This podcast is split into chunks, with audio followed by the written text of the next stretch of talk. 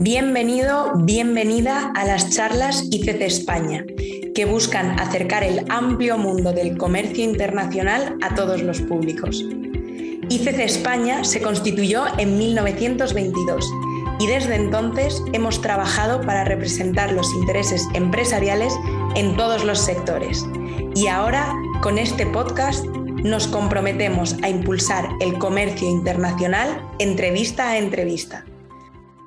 Hoy nos acompaña Susana Posada, vicepresidenta de DIRSE, que es la Asociación Española de Directivos de Sostenibilidad. Además, es directora del área de sostenibilidad y comunicación interna en Vintas.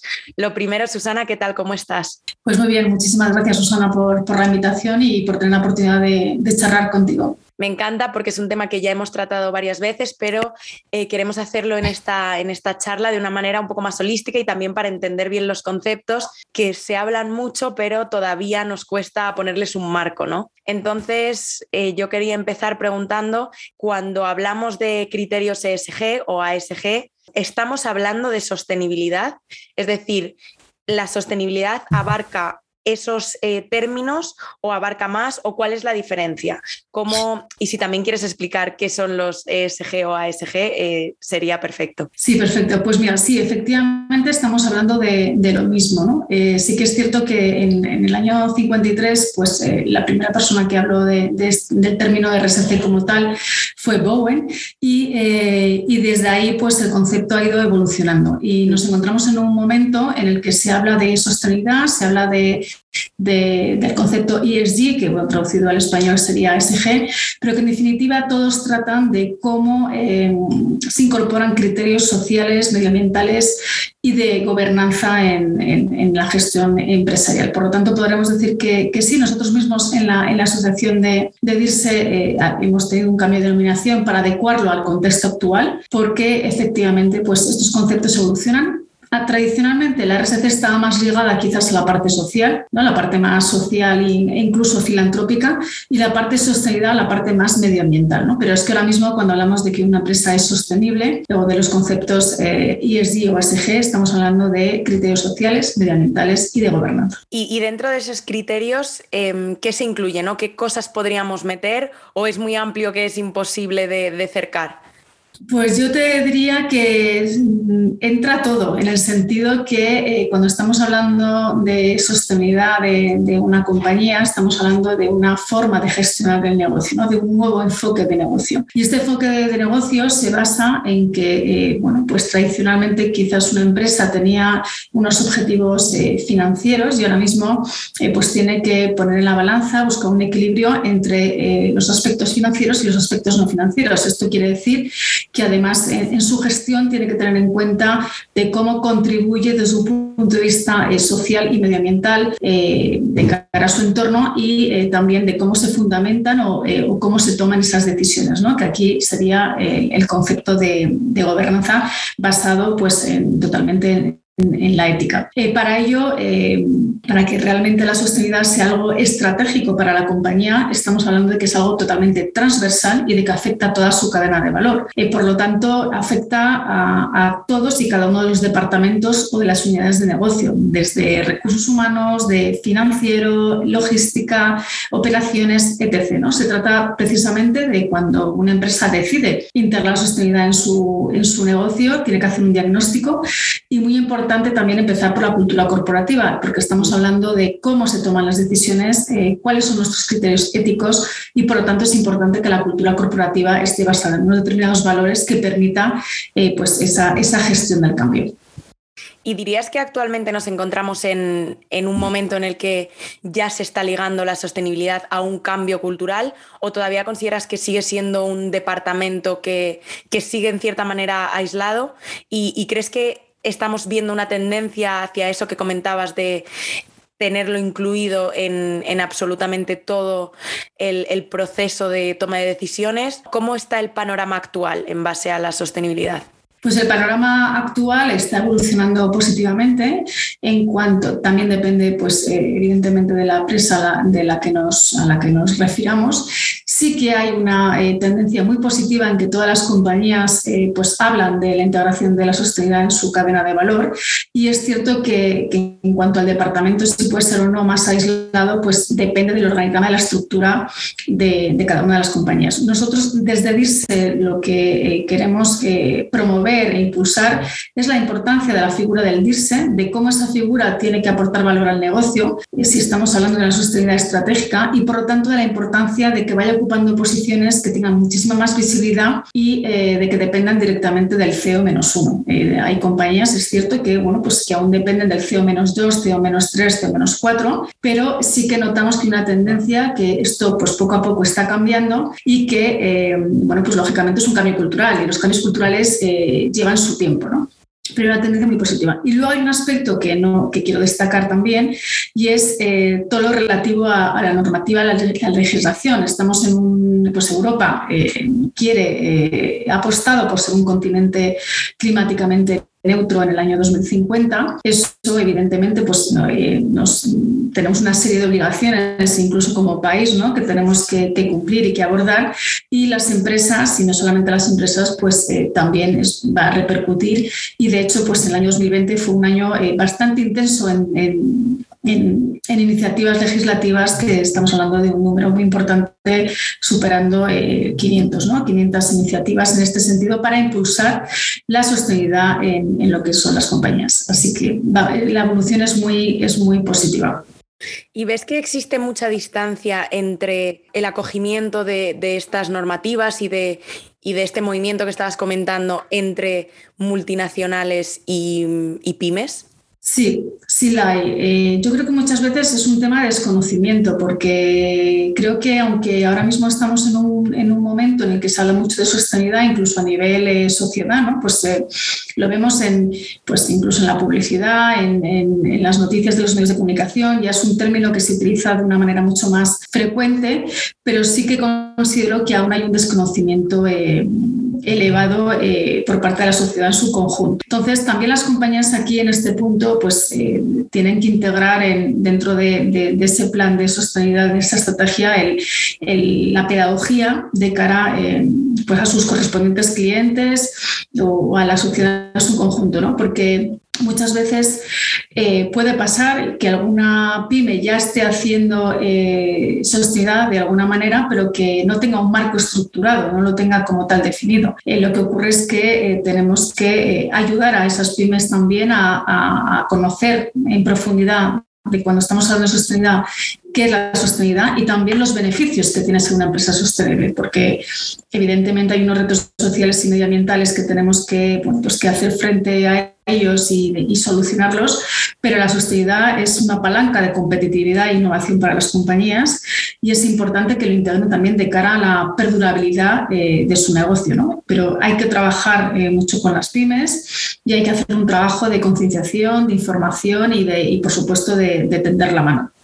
Y estabas comentando que mm, que todavía existe ese, ese, problema de entendimiento, ¿no? de sostenibilidad. ¿Cómo se podría explicar de una manera fácil y de entrada el, término sostenibilidad como tal? ¿Cómo lo explicarías? Pues yo lo explicaría, eh, bueno, pues eh, a la hora de desarrollar tu actividad, eh, cómo puedes hacerlo teniendo en cuenta maximizar tu impacto social, o sea, cómo puedo ayudar más a las personas con las que tengo esta relación a través de la actividad que desarrollo y cómo puedo hacer que mi actividad tenga un menor impacto ambiental, es decir, para el desarrollo de mi actividad cómo puedo conseguir contaminar, entre comillas, menos. ¿no? O sea, se trata de mi actividad, cuánto contamina, pues voy a tratar de que lleguemos a contaminación cero y a nivel de personas, a nivel de la parte social, cómo puedo ayudar eh, a que mis empleados, por ejemplo, estén mejor, a que eh, todo lo relacionado con, con, mi actividad, pues tengo en cuenta la persona, ¿no? Cómo se trata esa persona, qué beneficios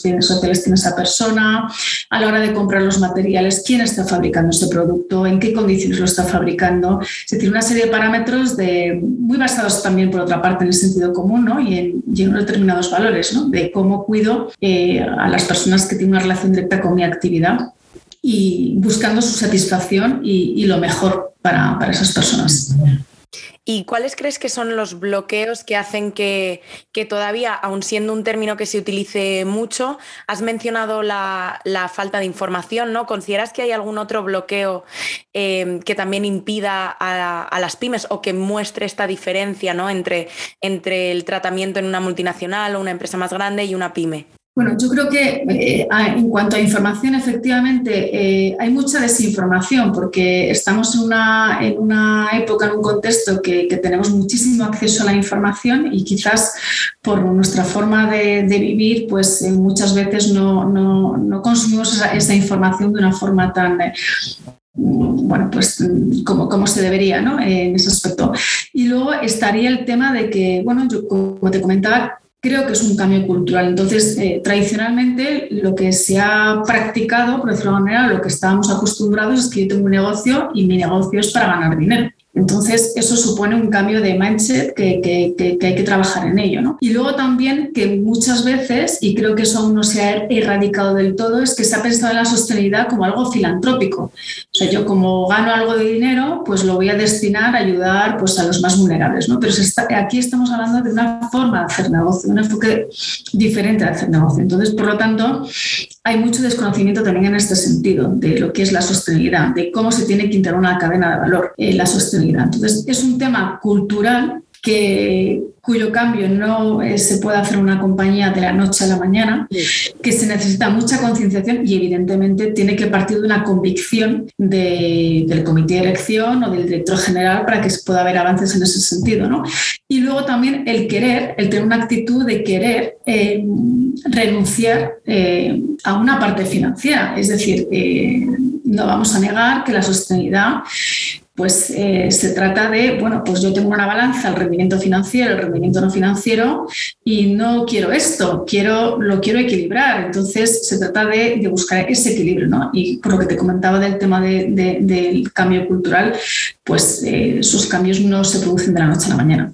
Si tuviéramos que, si pudiéramos bajarlo a tierra de alguna forma, eh, ¿cómo las empresas podrían integrar los criterios ESG ya en la parte de estrategia? Es decir, ¿cómo conseguimos ese cambio de mindset? ¿no? Has mencionado en el CEO menos uno, cuando todavía en algunas empresas está en, departamentos o más aislados o aunque no estén aislados, no llegan a ese, a, ese punto ¿no? de, acercarse al liderazgo. ¿Cómo se puede hacer este cambio más a nivel práctico? Bueno, yo creo que ahora tenemos eh, la parte positiva, es que todo lo que tiene que ver con la normativa pues está impulsando que muchas compañías estén planteando incorporar profesionales que, trabajen en este sentido, porque evidentemente eh, pues, eh, con, las, con las nuevas, por ejemplo, a nivel de reporting, cada vez van a, van a ser más las empresas que están obligadas a hacer un reporting no financiero.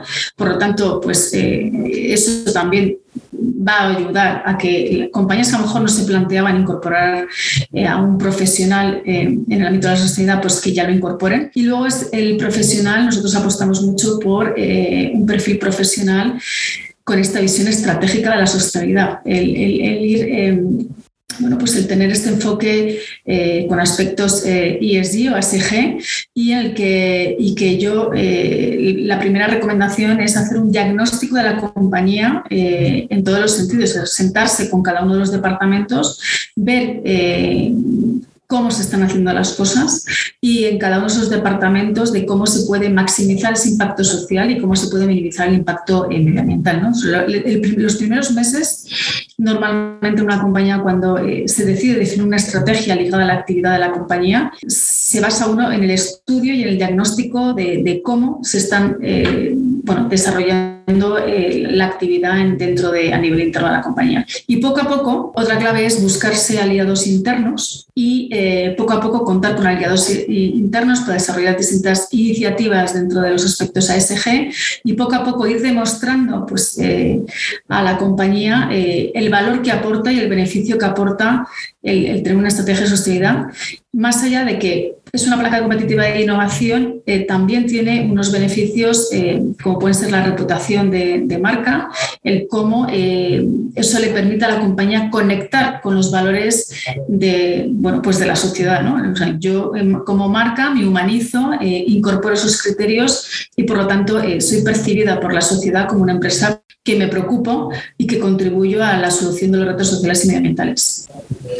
Y a mí me gustaría eh, volver a, lo que hacéis específicamente en DIRSE, que, al final es una asociación de directivos de sostenibilidad, es decir, ya es gente que ya tiene cierto interés, ya tiene grado de responsabilidad. Em, ¿Cómo has visto la evolución de DIRSE ¿no? desde que se creó, que mencionabas que estaba más relacionado con responsabilidad social, hacia ahora que se relaciona mucho más con el término de sostenibilidad? ¿Y, hacia dónde veis que va? ¿no? Así un repaso de, de pasado, presente y futuro para que podamos conocer más el trabajo de la asociación. Sí, pues eh, efectivamente nace en el año 2013 y, ahora mismo contamos con más de 500 socios individuales. De hecho, es la, asociación con la que, está eh, formada por, eh, títulos, por socios individuales.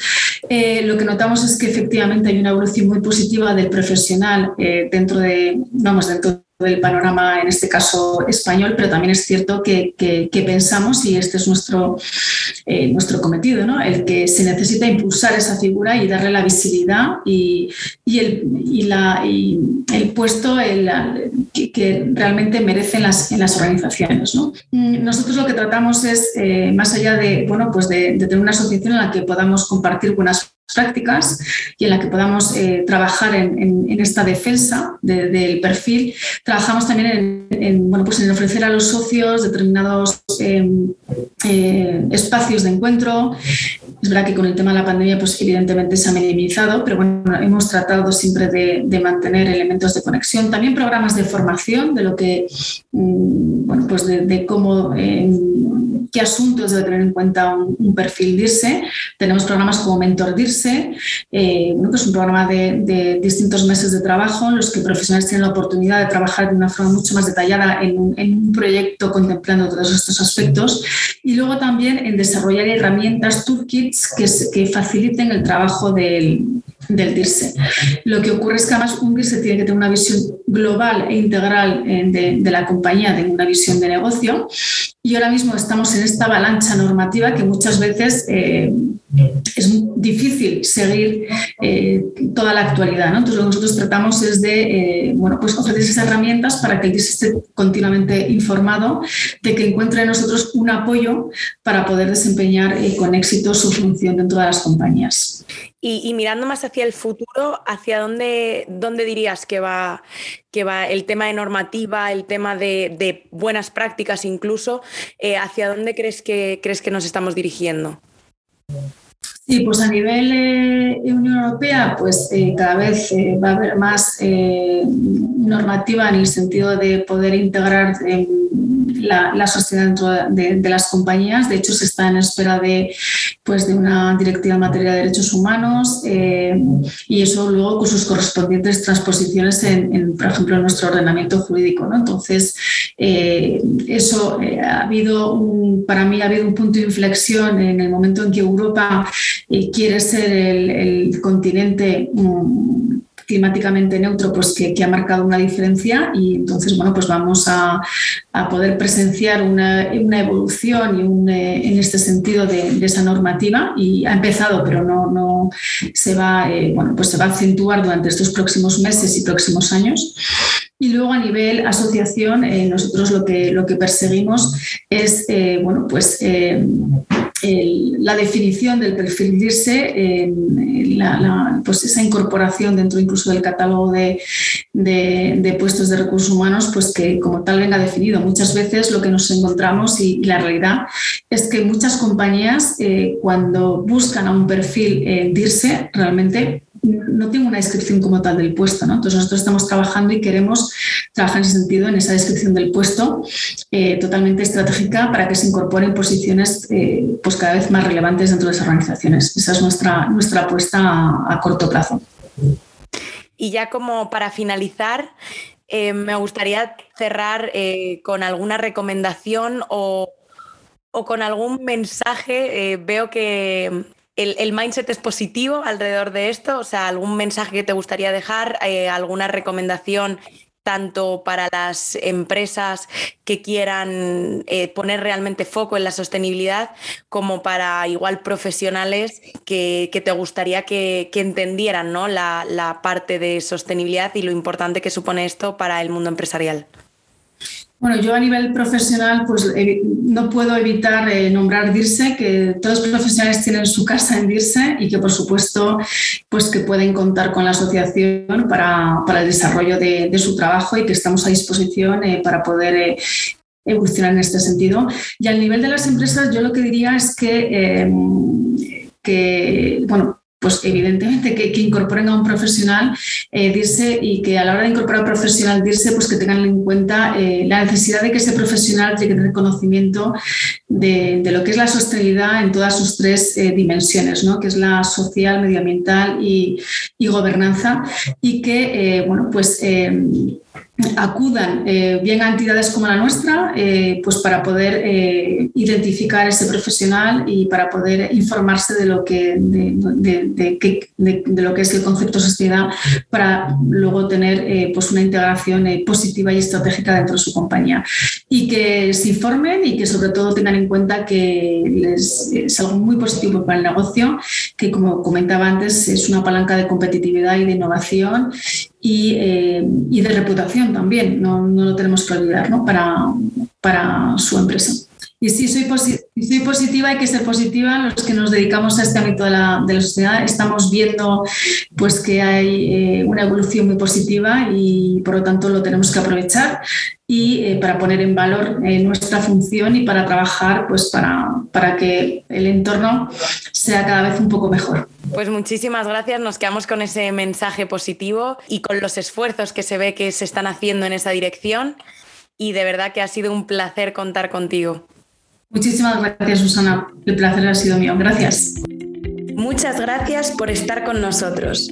Mi nombre es Susana Bocobo y esto ha sido Charlas ICC España. Nos puedes seguir en arroba ICC Spain y contactar con nosotros siempre que quieras. Hasta la próxima semana.